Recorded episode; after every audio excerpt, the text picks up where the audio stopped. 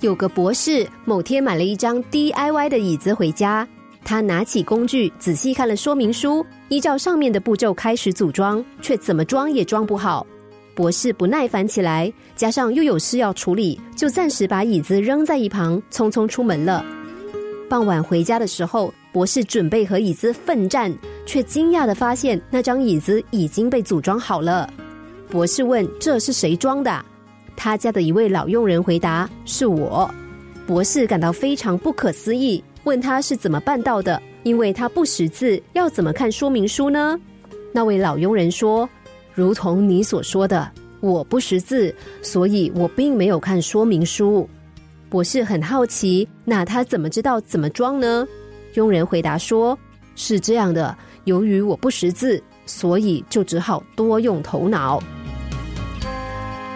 有个母亲拥有国外硕士学历，在银行担任高阶主管，收入丰厚。他认为自己今天的成就归功于儿时父母严厉的教导。因此，当他有了自己的孩子，也决定比照办理，对孩子非常严格，每天把儿子的时间排得满满的，让他补习、学各种才艺，甚至连课外活动也不允许他参加，认为不应该浪费时间。果真，他培育出一个非常优秀的儿子，因此更加笃定自己的教育方式是对的。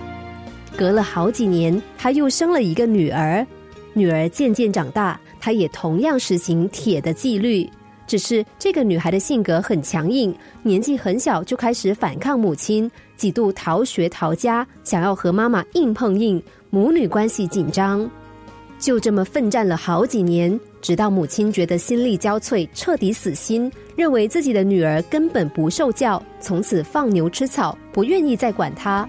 出乎意料的是，女儿反而产生了极大的转变。开始自动自发读书，成绩也大幅进步。他这才明白，长久以来女儿的叛逆其实是在表达对母亲的抗议。有问题的并不是女儿，而是他自己。他的两个儿女个性大不同，儿子比较憨厚，也比较听话；女儿虽然聪明，却很有主见。想到这里，他终于恍然大悟：相同的一套教育方式，并不能用在截然不同的两个孩子身上。